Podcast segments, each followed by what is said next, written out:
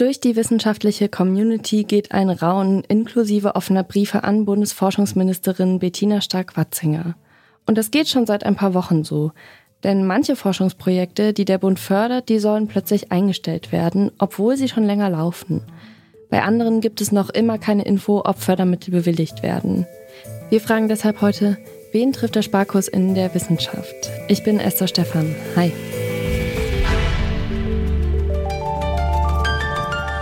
Zurück zum Thema.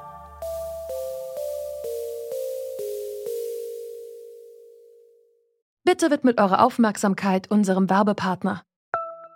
Die Suche nach geeigneten Mitarbeitenden kann viel Zeit in Anspruch nehmen, muss sie aber nicht unbedingt, denn man kann sich helfen lassen.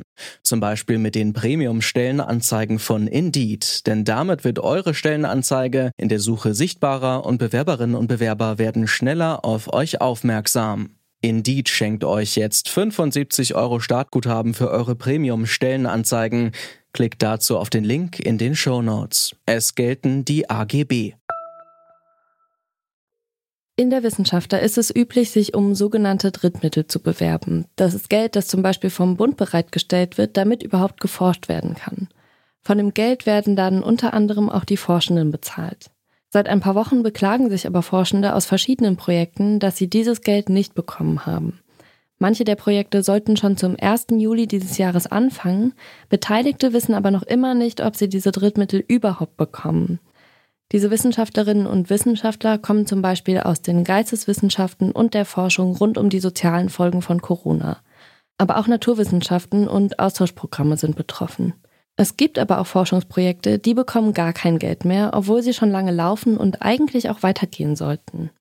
Eine schlechte Nachricht hat auch Gerrit Lohmann bekommen. Er ist Klimamodellierer am Alfred Wegener Institut in Bremerhaven. Da arbeitet er an einem Projekt, das schon seit sieben Jahren die Entwicklung der Polarkappen anschaut. Eigentlich sollte es noch drei Jahre weitergehen. Das Projekt ist in drei Phasen aufgeteilt gewesen und sollte jetzt in die letzte Runde gehen. Auch für die letzte Runde wurden Förderanträge geschrieben und in der letzten Woche hat Gerrit Lohmann dann aber einen Brief bekommen, dass es eben nicht weitergehen kann. Ich habe ihn deshalb gefragt, ob die Arbeit der vergangenen Jahre jetzt eigentlich deshalb wertlos ist. Nee, das kann man nicht sagen. Also wir haben gute Sachen gemacht und wir haben auch die äh, veröffentlicht aber eigentlich die Krönung des Projektes, dass man den letzten Interglazialzyklus, also von der letzten Warmzeit in die letzte Eiszeit und in die heutige Zeit und in die Zukunft rechnet, das findet so nicht statt. Und wie wurde das begründet, dass dieses Projekt nicht weiterfinanziert wird? Es wurden strukturelle Gründe angegeben. Okay, wissen also Sie, was das die, heißt? Ähm, ja, also die, ja, die Gründe sind keine wissenschaftlichen Gründe. Also die äh, Gutachten, die, die vorliegen, scheinen exzellent zu sein, also sehr, sehr positiv. Und äh, das hat sozusagen nichts mit der Wissenschaft zu tun. Was bedeuten denn diese Entscheidungen gerade auch für die Grundlagenforschung, also die Forschung, die sich eben so die größeren Linien anschaut und nicht direkt einen sofortigen Nutzen vielleicht auf den ersten Blick hat? Also es hieß in der Vergangenheit, das wäre so ein Man-to-the-Moon-Projekt. Und es ist schon sehr, sehr wichtig zu wissen für die Menschheit, ob eine zwei Grad oder drei Grad wärmere Welt einen Meeresspiegelanstieg von mehreren Metern nach sich zieht. Bei Regina Amicht-Kinn ist der Fall ein wenig anders. Sie leitet das Ethikzentrum der Uni Tübingen und sie und ihr Team haben sich auf eine Ausschreibung des Bundes beworben. In dem Projekt sollten die gesellschaftlichen Folgen der Corona-Pandemie erforscht werden, insbesondere die Folgen für die Care-Arbeit. Das Projekt soll nun zum 1. September starten, bisher weiß aber noch niemand, ob es wirklich finanziert wird. Dabei sind schon einige Vorarbeiten gelaufen. Ich habe Regina Amicht-Kinn gefragt, was passiert, wenn Sie das Projekt jetzt nicht starten können. Wir gehen in dieser Drittmittelförderung extrem in Vorleistung und es ist eine Verschwendung von Arbeitszeit und wissenschaftlicher Leistung, wenn ein solches positiv beurteiltes Projekt, von dem man dann eine zweite Stufe an Arbeit einfordert, nicht bewilligt wird. Was mit in diesem ganzen Bereich mit den jungen Kollegen und Kolleginnen geschehen wird, ist sehr unterschiedlich. Wir im Haus werden alles daran setzen, diese Katastrophe aufzufangen.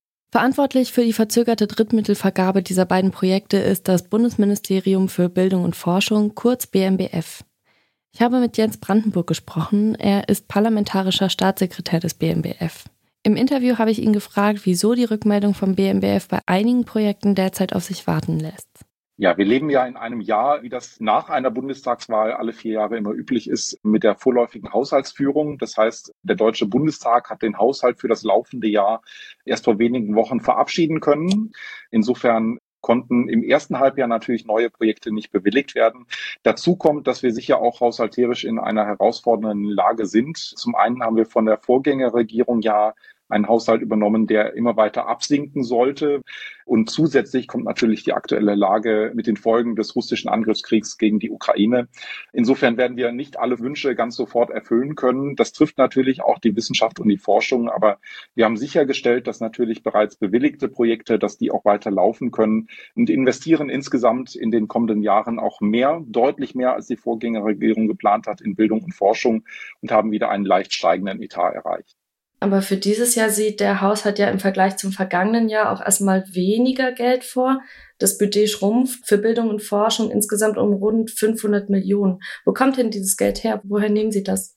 Ja, das sieht auf dem Papier erstmal tatsächlich so aus. Dahinter stecken aber im Wesentlichen befristete Corona-Maßnahmen, die im Übrigen zum großen Teil im vergangenen Jahr gar nicht genutzt wurden. Unter dem Strich, was für die Wissenschaft ja in den nächsten Jahren relevant ist, haben wir erreicht, dass wir wieder eine leicht steigende Linie bekommen, die natürlich auch eine gewisse Planungssicherheit für die nächsten Jahre gibt sind aber die Prozesse, die im Projektgeschäft auch bei Regierungswechseln, wie gesagt, sich auch in der Demokratie, wo nicht eine Person alleine über den Haushalt entscheidet, sondern das gesamte Parlament leider nicht vermeiden lassen.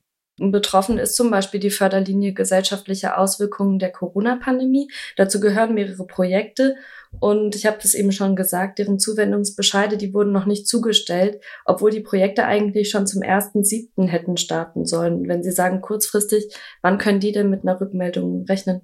Also kurzfristig bedeutet wirklich in den nächsten Tagen und wenigen Wochen. Also sicher ist das kein Prozess, der bis zum Winter noch warten wird. Das wäre auch nicht gut. Also das sind jetzt Entscheidungen, die auf der aktuellen Basis getroffen werden. Bitte nur um Verständnis dafür, da es ja auch wirklich um große Themen geht, wo wir auch seitens des Ministeriums ein großes Interesse daran haben, auch in haushalterisch schwierigen Lagen gute Entscheidungen zu treffen, dass das nicht aus dem reinen Bauchgefühl heraus getroffen wird, sondern sich natürlich die einzelnen Projekte sehr genau nochmal angeschaut werden. Es wird aber das gehört zur Ehrlichkeit auch dazu. In diesen haushalterisch sehr schwierigen Zeiten wird es in Einzelfällen natürlich auch dazu kommen, dass manche Dinge verschoben werden müssen oder manche erhoffte spätere Folgeprojekte in dieser Form möglicherweise nicht realisiert werden. Uns ist aber wichtig, dass alles, was auch bisher bewilligt wurde an konkreten Anträgen, auch zuverlässig weiterlaufen kann. Und davon profitieren insbesondere auch die Sozial- und Gesellschaftswissenschaften. Wenn Sie da auf Geduld plädieren, Betroffene erheben den Vorwurf, dass das BMBF und auch das Deutsche Zentrum für Luft- und Raumfahrt, die diese Gelder verteilen, ihrer Fürsorgepflicht nicht nachkommen. Also das heißt, dass Wissenschaftlerinnen und Wissenschaftler sich eben nicht darauf verlassen können, dass eben in den nächsten Monaten oder Wochen Geld fließt. Das ist dann natürlich für Familien ein besonderes Problem. Was antworten Sie denen? Also dieser Pflicht kommen wir selbstverständlich gemeinsam nach. Ich würde aber auch unterscheiden wollen, denn es wird ja teilweise in der öffentlichen Debatte so der Vorwurf oder Eindruck erhoben, als würden bereits laufende Projekte gestoppt oder gekürzt oder ähnliches. Das ist nicht der Fall. Also alles, was an Projekten konkret bewilligt ist, läuft auch zuverlässig weiter. Was nicht möglich sein wird, ist aber für künftige Projekte in vollem Umfang alles gleich immer zum gewünschten Zeitraum zu finanzieren. Das gehört zur Ehrlichkeit und zu einer seriösen Regierungsführung leider mit dazu. Wichtig ist aber, dass auch in den Gesellschafts- und Geisteswissenschaften dieser Förderschwerpunkt mit rund 100 Millionen Euro natürlich weiter aufrechterhalten wird. Also das Bild, was teilweise gezeichnet wird, als würde da jetzt radikal alles zusammengestrichen, das entspricht nicht den Tatsachen. Laut dem Bundesministerium für Bildung und Forschung bleiben alle Forschungsprojekte, die bereits bewilligt wurden, auch erhalten. Für die Betroffenen ist aber auch die späte Rückmeldung oft ein Problem. Sie wissen nicht, ob sie in einem Monat vielleicht umziehen müssen oder ob sie Weihnachten noch einen Job haben. Das war's von uns für heute. Ich sage an dieser Stelle nochmal Danke an Benjamin Zerdani, denn der hat diese Folge produziert. Und ich danke euch fürs Zuhören. Ich bin Esther Stephan. Ciao. Zurück zum Thema vom Podcast Radio Detektor FM.